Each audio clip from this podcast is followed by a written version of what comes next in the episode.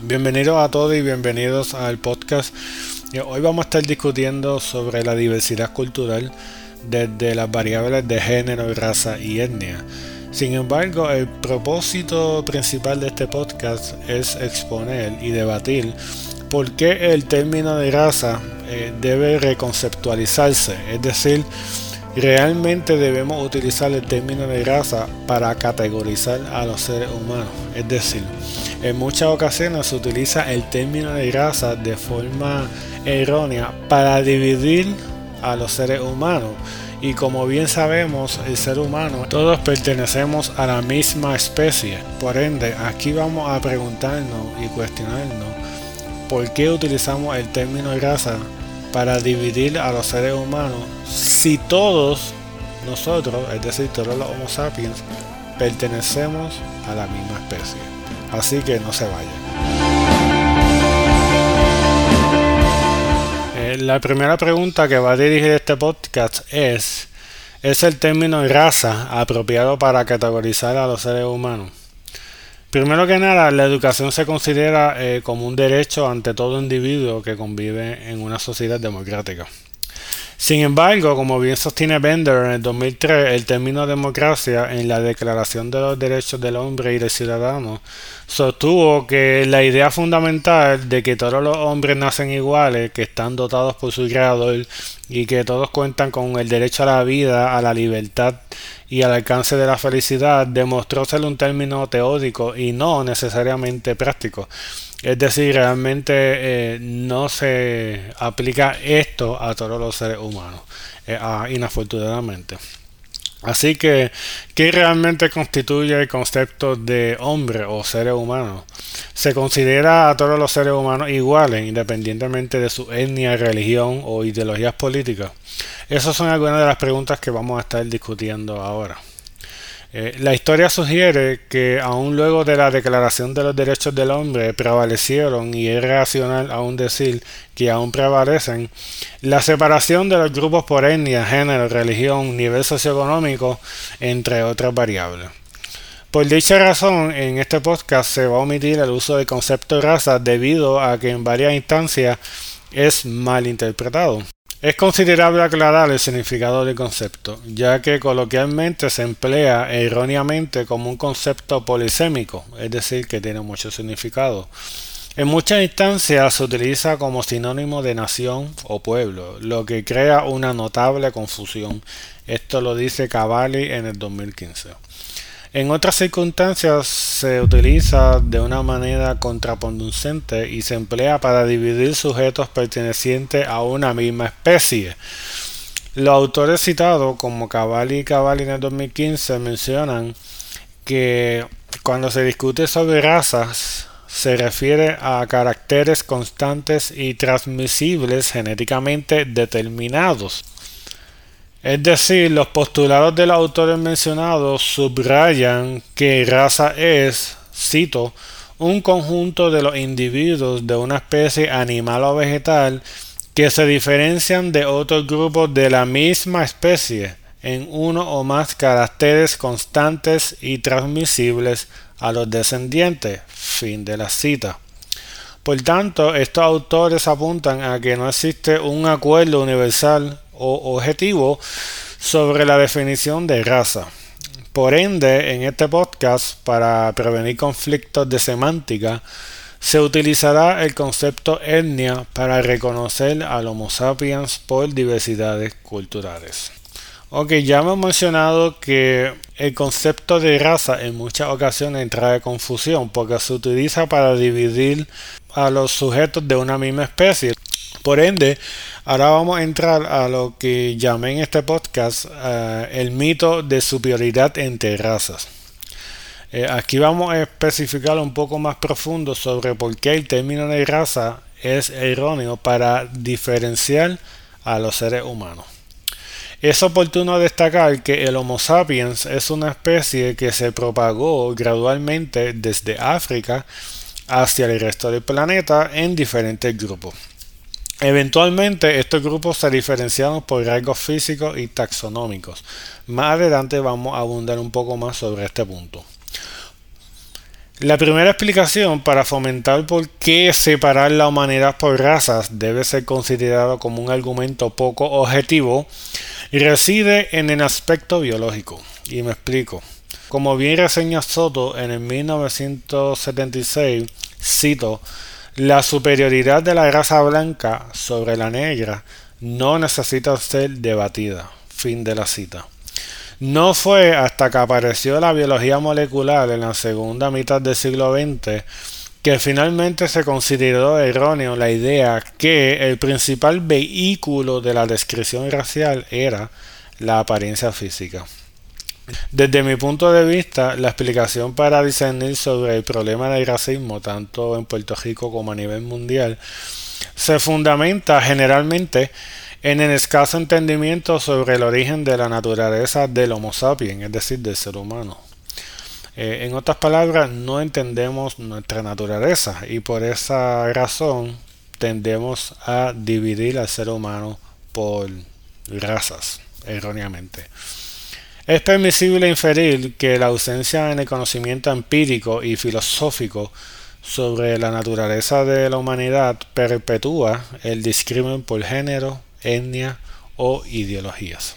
Cuando se describen diferencias, entre comillas, estereotípicas que distinguen a los grupos étnicos, tales como el color de la piel, el color y la textura del pelo, y los rasgos faciales implican que estos genes han evolucionado como adaptaciones en respuesta a diversos climas. Esto lo menciona Ayala en el 2007. Por ejemplo, la pigmentación de la piel.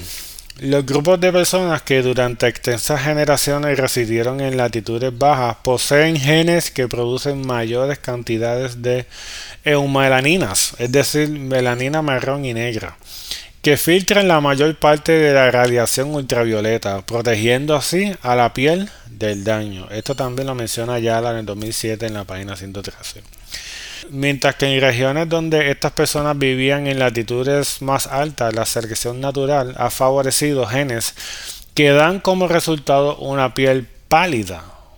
Esto lo menciona también Ayala en 2007.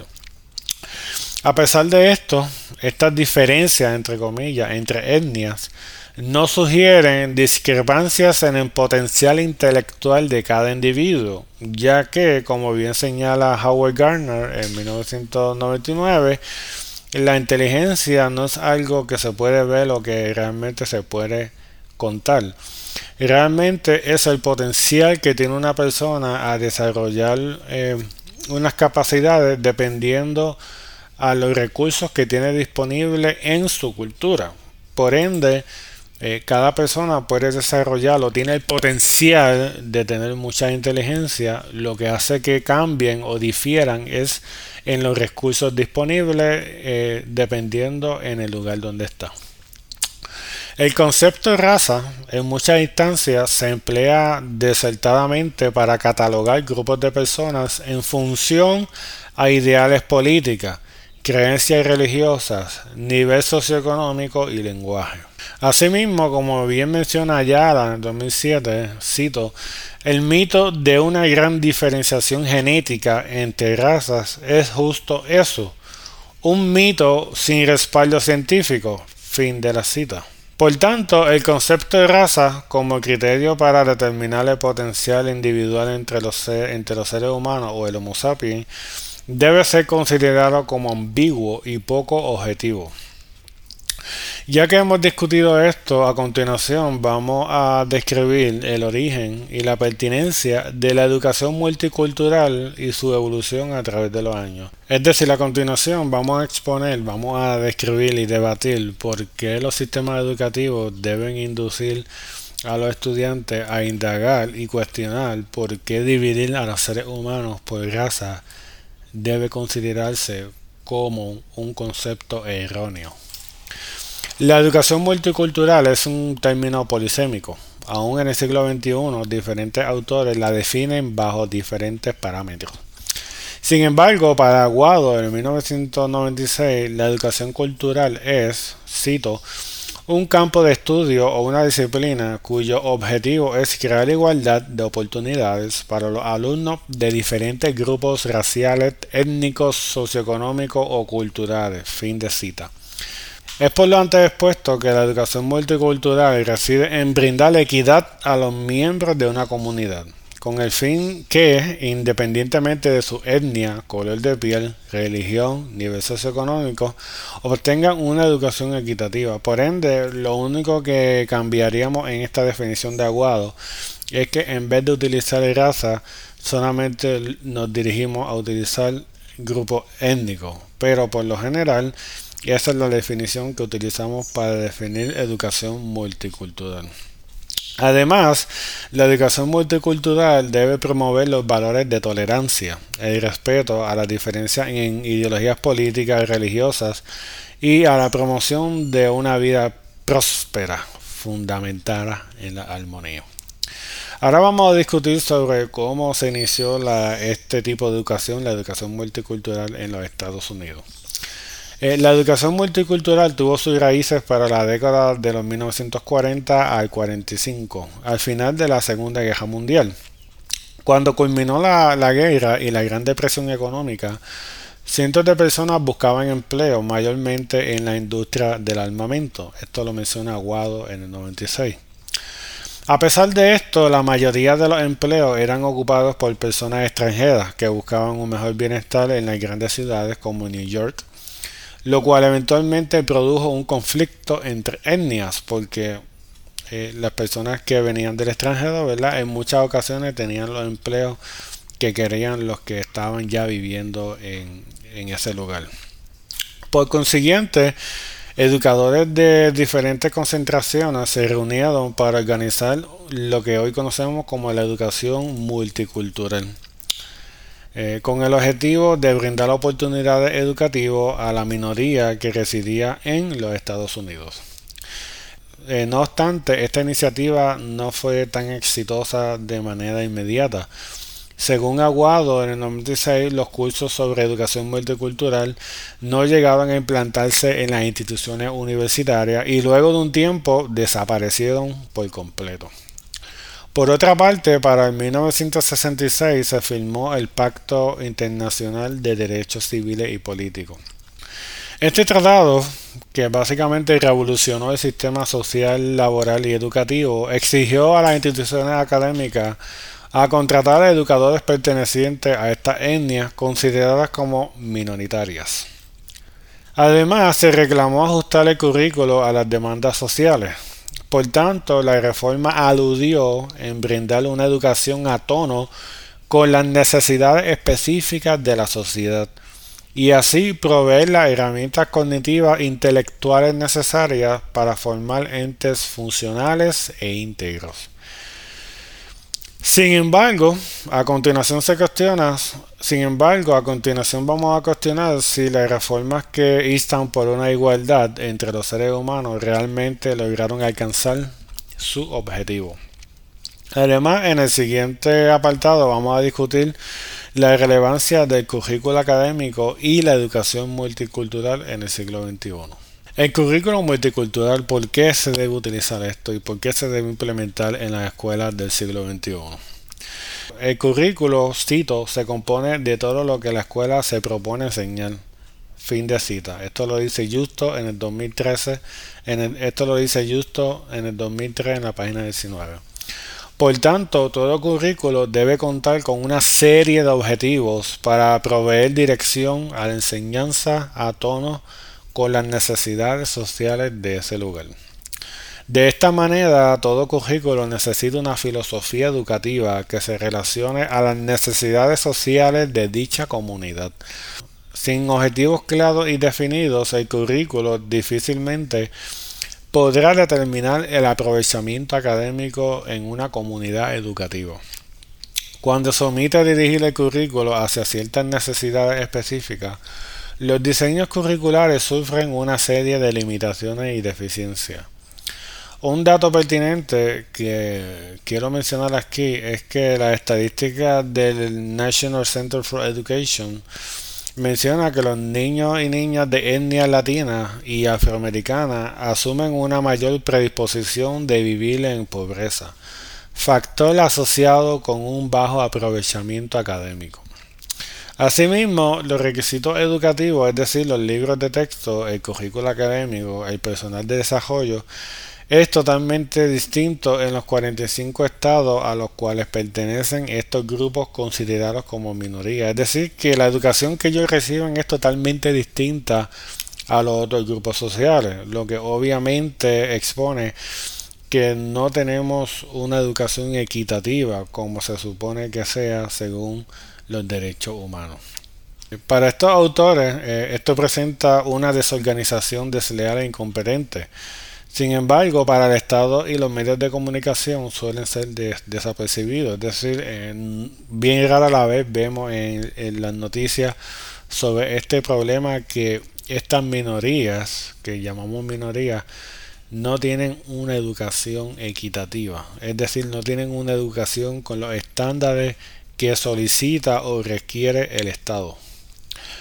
Ya que hemos eh, discutido estos puntos, ahora vamos a llegar a lo que son las conclusiones. De acuerdo a la literatura, a lo que hemos mencionado, eh, desde mi punto de vista, los educadores deben permanecer conscientes e instruidos sobre la predisposición al bajo aprovechamiento académico que presentan estos grupos sociales que conocemos como minorías, debido a las diferencias eh, curriculares en ciertos sistemas académicos. Es decir, estos sistemas académicos deben de tener unos estándares a tono con el Estado. No se puede dar una educación que no sea equitativa a estos miembros sociales. Por ende, como bien reconoce Gardner en 1999, las inteligencias múltiples son desarrolladas dependiendo de las oportunidades particulares de un individuo en la sociedad. Por consiguiente, tanto el diseño curricular como las políticas educativas deben vincularse a tono con las necesidades particulares sociales, con el fin de proveer al estudiantado el desarrollo de aptitudes críticas necesarias para el bienestar social e individual. El docente debe permanecer informado sobre los dilemas relacionados al racismo, y a la diversidad cultural. Conscientes que aún en el siglo XXI cientos de niños y niñas son privados de una educación equitativa. Eh, como bien expuso Eugenio María de Hostos, cito, es deber del gobierno establecer escuelas y proporcionar programas escolares convenientes a todos los sectores de la sociedad. Fin de la cita. Esto está en Justos en 2005, página 192. Muy similar a Eugenio María de Hostos, el psicólogo y lingüista Steven Pinker aboga que, cita, problemas sociales como la violencia, el discrimen y la pobreza de un país son el resultado del fracaso de un sistema educativo. Fin de cita. Pinker 2002, página 308. Por tanto, este podcast sugiere que es deber no solamente del gobierno, sino de las instituciones académicas de concientizar sobre el derecho de la educación multicultural. Espero que este podcast sea de gran agrado a todos ustedes. Espero que hayan aprendido algo. Eh, si desean leer o revisar el artículo del cual este podcast está fundamentado, lo pueden encontrar en la sección de comentarios. Eh, en donde está el documento, el link y también las referencias. Así que una vez más, gracias por escuchar y continúen aprendiendo.